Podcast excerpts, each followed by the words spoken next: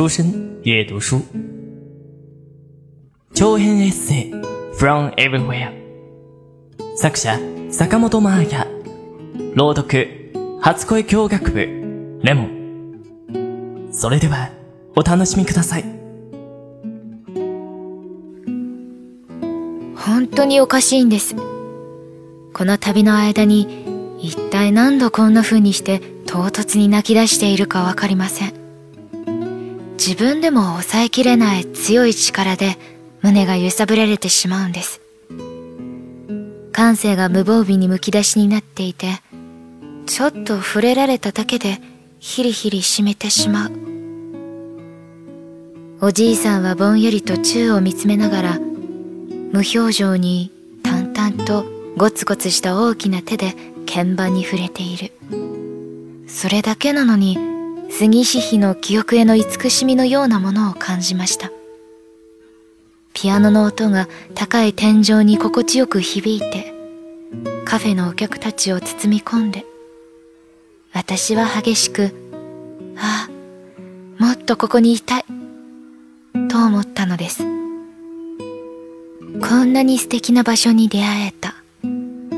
ついこの前まで見知らぬ土地だったここウィーンに今ではお気に入りの公園とお気に入りのカフェがある。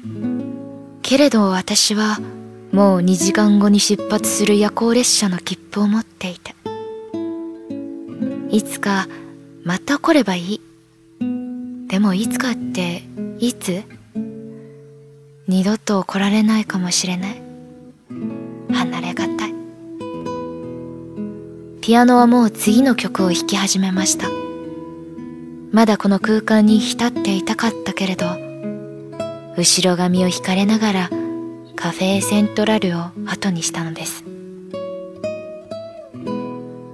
パリでもプラハでもウィーンでも去り際に振り返る時なぜだかとても引き返したくなりました。でもそれは次に向かうべき場所を自分で決めた後のこと。戻るわけにはいかないのです。同室のおじさんが豪快にいびきをかいています。うるさいな。でも他人のいびきが聞こえるところで眠るのは久しぶりだな。なんてちょっと安心感に似たようなものを感じたりして。初めての夜行列車。かなりシュールな展開です。ユーロナイトのベッドに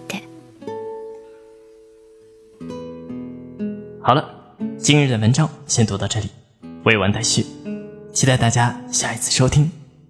关于栏目的建议和想法，可以填写在下方的评论栏中与我们互动哦。那么晚安，おやすみなさい。初恋日語日本語との初恋您正在收听的是出生电台，您可以在荔枝、喜马拉雅、网易云关注并联系我们， 期待收到您宝贵的建议。同时欢迎关注“出生日语”微信公众号及新浪微博，了解日本资讯，学习日语知识，出生日语成就你的日语梦。